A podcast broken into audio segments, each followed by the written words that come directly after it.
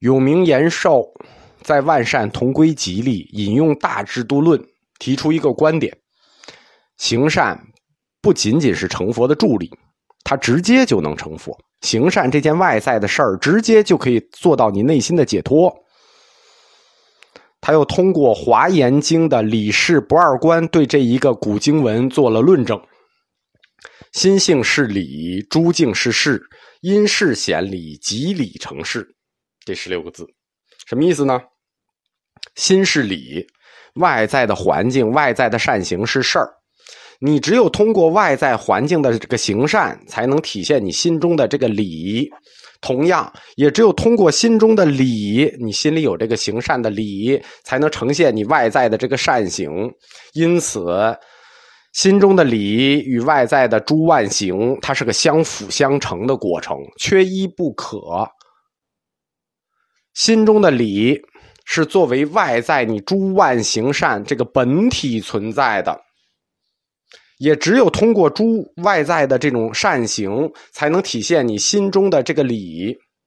换句话说，你外在的诸善行就可以导致你内心的解脱，你内心的解脱也可以导致你诸万行、诸万善行，这是个相辅相成的过程，缺一不可。这就算。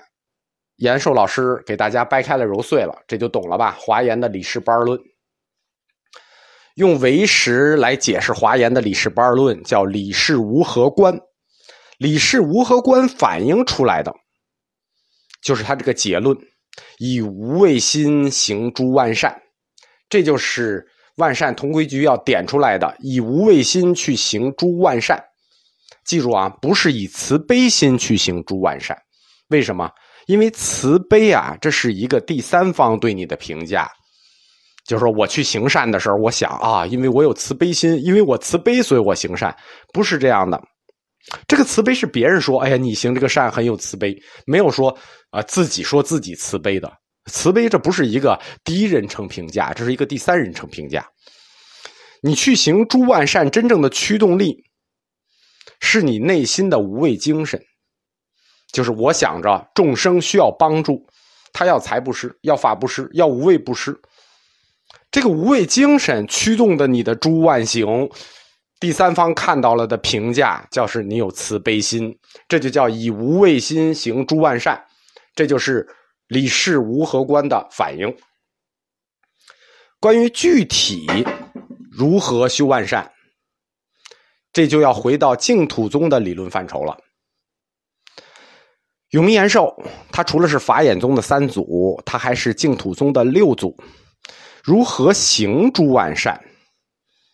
我们说过啊，《万善同归集》是代表净土宗在理论上清算禅宗狂禅风气的一本书。他要清算的是禅宗的狂禅风气。所以说，如果要重提万善同修，那么第一条应该提什么呢？对吧？就是说这本书它有目的性，这本目的性就是把禅宗的放旷性格给束缚一下。那么，所谓诸万善的第一条，也就是最重要的一条，就是要恢复戒律，恢复持戒，要求禅宗僧人持戒，不光是外在的持戒，尤其是要强化禅宗僧人内心的自我约束机制。为什么？因为前五百年禅宗是心学，我心里想干什么就干什么。对吧？我这个任心放旷，自己对自己这么放松。我们想一下，这个他的师爷永明延寿的师爷大法眼文仪，喝酒吃肉，尤其爱吃鹅肉和王八，对吧？你什么都干，你行什么万善？宗教人士，你起码要有一个表率作用，对吧？你自己得管得了自己。如果你自己都管不了你自己，那你拿什么无畏精神给别人？因此，万善同归集。他的目标指向是要约束住禅宗的狂禅风气，所以他的第一条万善，万善的第一条就是持戒。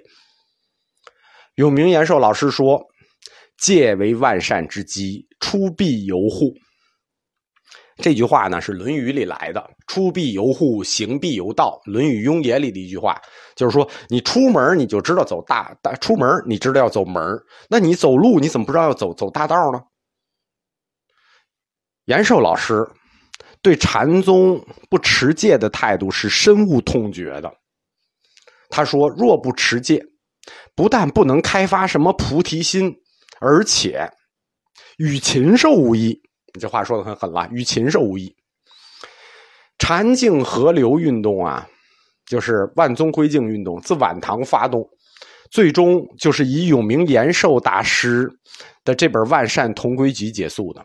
他以两宗宗师的身份终结了这两场运动，并且取得了巨大的成果。其中禅净合流运动取得的成果，就是让禅宗的高僧们从此从放旷的路上走向了戒律精严。光戒律精严够吗？我们说啊，要求禅僧持戒，尤其是强化内心的自我约束机制。所以说，光有戒律精严是不够的。为什么？因为戒律那是外在要求，法律是这个社会规范的一个最低底线，对吧？你不能犯犯法就抓你。更高的要求是什么？更高的要求是道德要求，严守戒律。那作为出家人，是外在约束，那是你应该做的。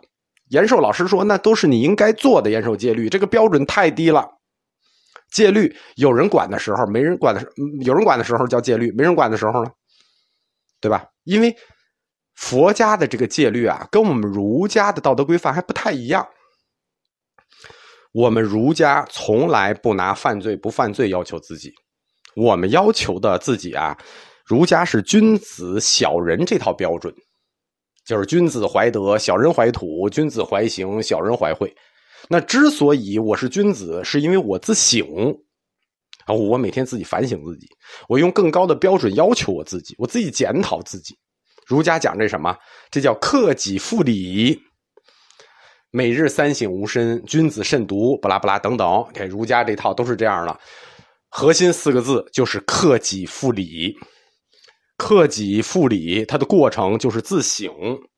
这个自省的过程，儒家自省的过程，在佛家那那个标准就高了，那就不叫自省了，那叫忏悔。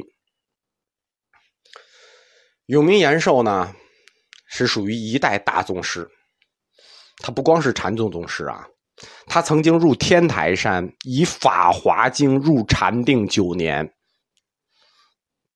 在国清寺结坛修法华忏又三年。那就是这个修为很高了。他援引天台宗的法华忏，在禅众里推行方等忏。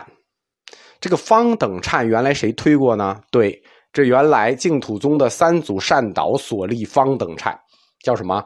昼夜六时礼佛忏悔。我们净土宗史里讲过，昼夜六时礼佛忏悔，时时不忘自己罪孽深重，要通过忏悔这个行为。来灭罪，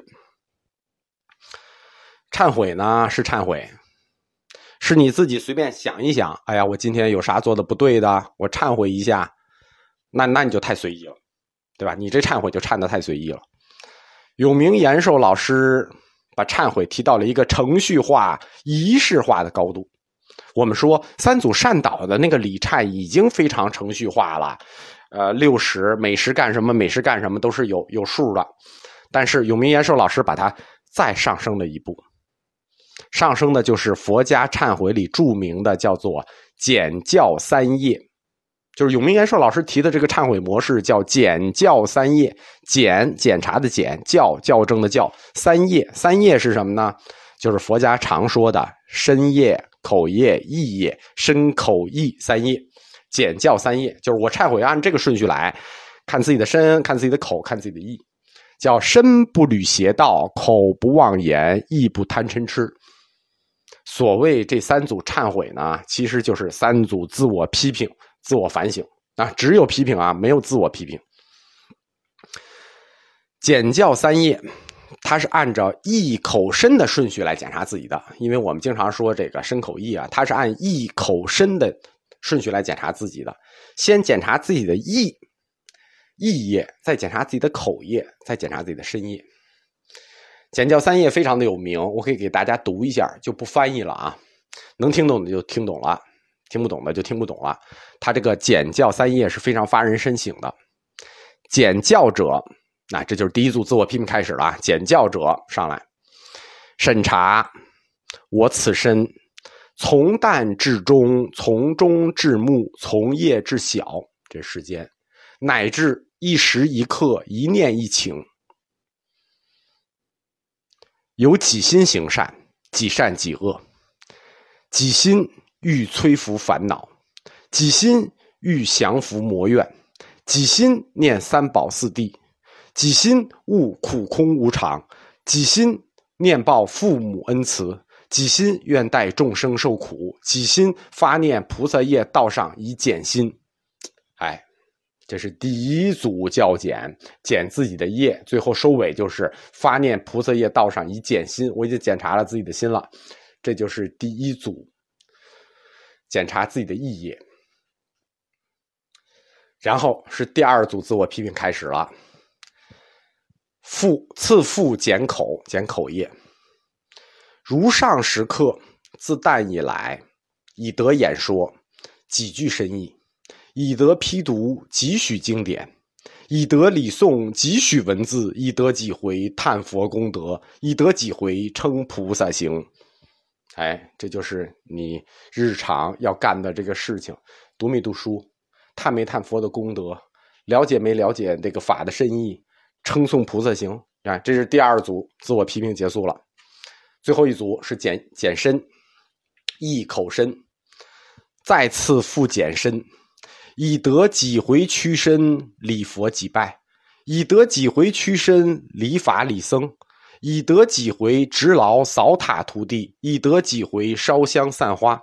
以得几回扫除尘垢，正列供具，哎，这就是日常佛事要干的事情。每天检自己干了多少佛事，至此三检完毕，三组自我检查就就就自我批评结束了。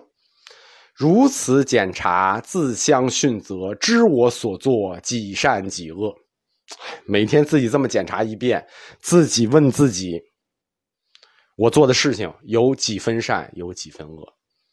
他这个减教三业是了不得的，尤其是他那个意业减自己，就很不得了啊！儒家管自我的这个自省过程叫克己复礼。永明延寿这个著名的佛家忏悔教减三业叫做克己复佛，是以佛治心的标本。由此，这个教减三业。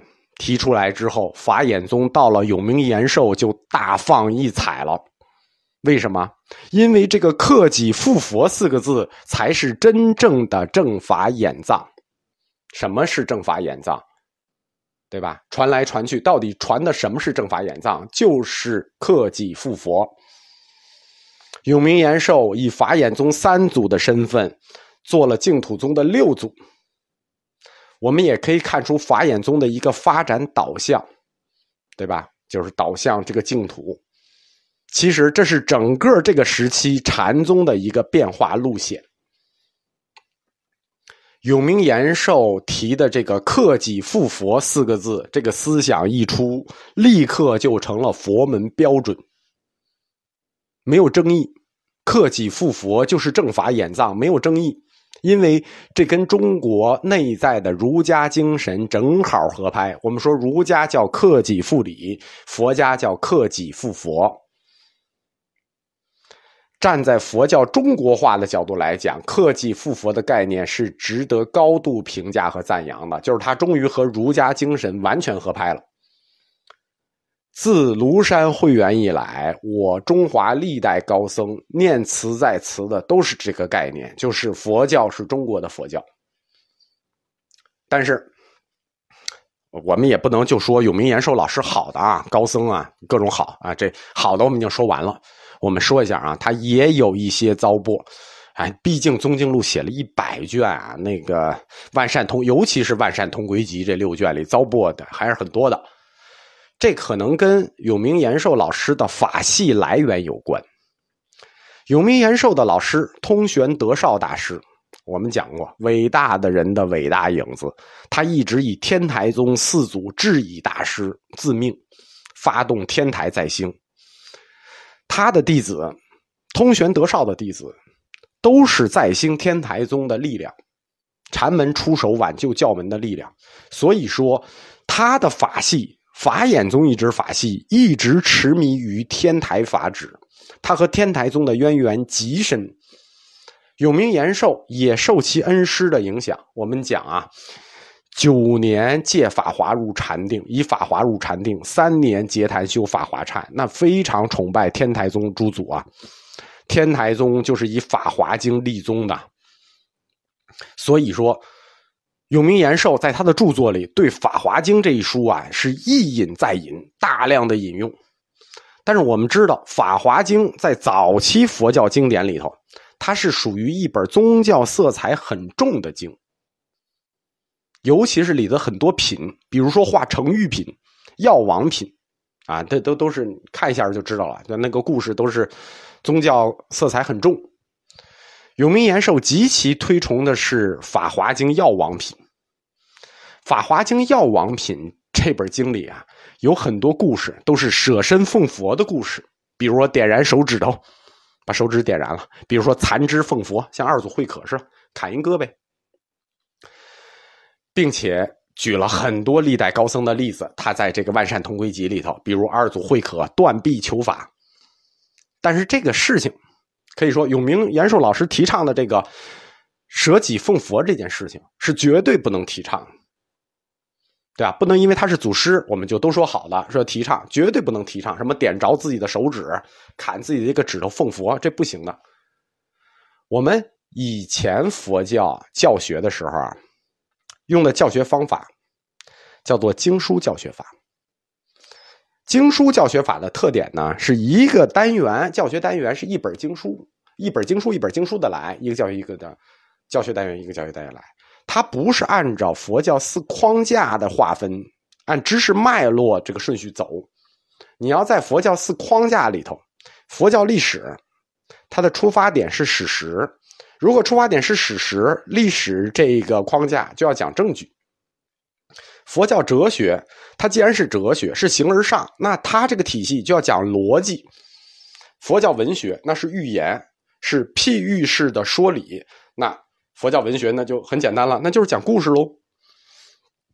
那佛教神学呢？佛教神学它就是神秘系的。但是以往的经书教学法，它往往四个东西是在一块儿的。就这本经书里有点历史故事，有点神话，有些文学，还有些哲理。所以用经书教学法，我们很难把知识按照佛教四框架的理论去规范。如果现在我们提出佛学问题，我们可以用这个四框架理论去规范一下它，看这个问题是属于哪一个学科、哪一个框架的，然后再用这个学科的方法去解决问题、回答问题。比如这是历史问题或者哲学问题。如果按经书教学法的模式来教学，包括永明延寿老师学的时候也是这样的啊。那这个经书的特点就是历史带着神话。哲学的形而上，带着文学的不讲理，四个框架搁在一起，一本经一本经的来。总之就是一锅粥教学法，我们叫八宝粥式教学法，都搅在一起了，对吧？那大郎你就起来喝了呗，反正到胃里也是在一块有营养。这个脑子聪明的能理解，脑子不聪明的他就糊涂了。永明延寿老师他就是典型的这种教学法的弟子，并且用这种教学法去教人。他把佛教文学和佛教神学搅在一起了。文学和神学搅在一起不可怕，可怕的是他又把这门课倒回到佛教历史这个锅里。历史我们是讲史实的，但是你把文学故事和神话故事搅和在一起，放到这门课里，然后当做历史的真实来教，这就会产生很多误会。比如说，他就把早期佛教关于舍身啊、四鹰。啊，鹰要吃我，似虎这些神话故事、寓言故事当做历史事实来说，并且把这种自焚呐、点着自己的手指啊、砍自己一胳膊呀这种事儿，当做这个灭恶救苦、布施供养的一种楷模。禅宗历史的早期是有很多这样的事实。对吧？曹山本纪什么的，确实有那个砍断手指报父母恩的传统。禅宗早期大师有好几个这么干的，砍俩手指给父母。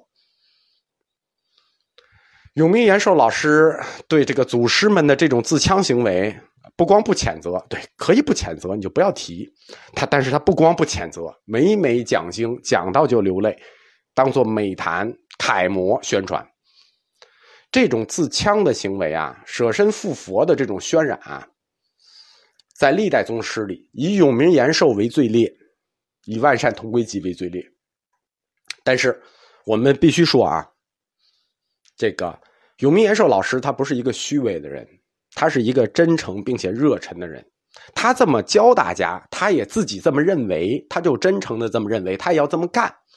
历史上永明延寿老师几次都要自焚。自焚奉佛，就就被弟子拦下来了，就死拦住了。你不能死啊！总之就是瑕不掩瑜吧。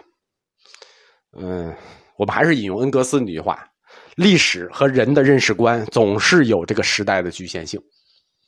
而且，永明延寿老师作为超级大宗教家，也不是我们这些后世浅学有资格评论的，只是姑且这么一说。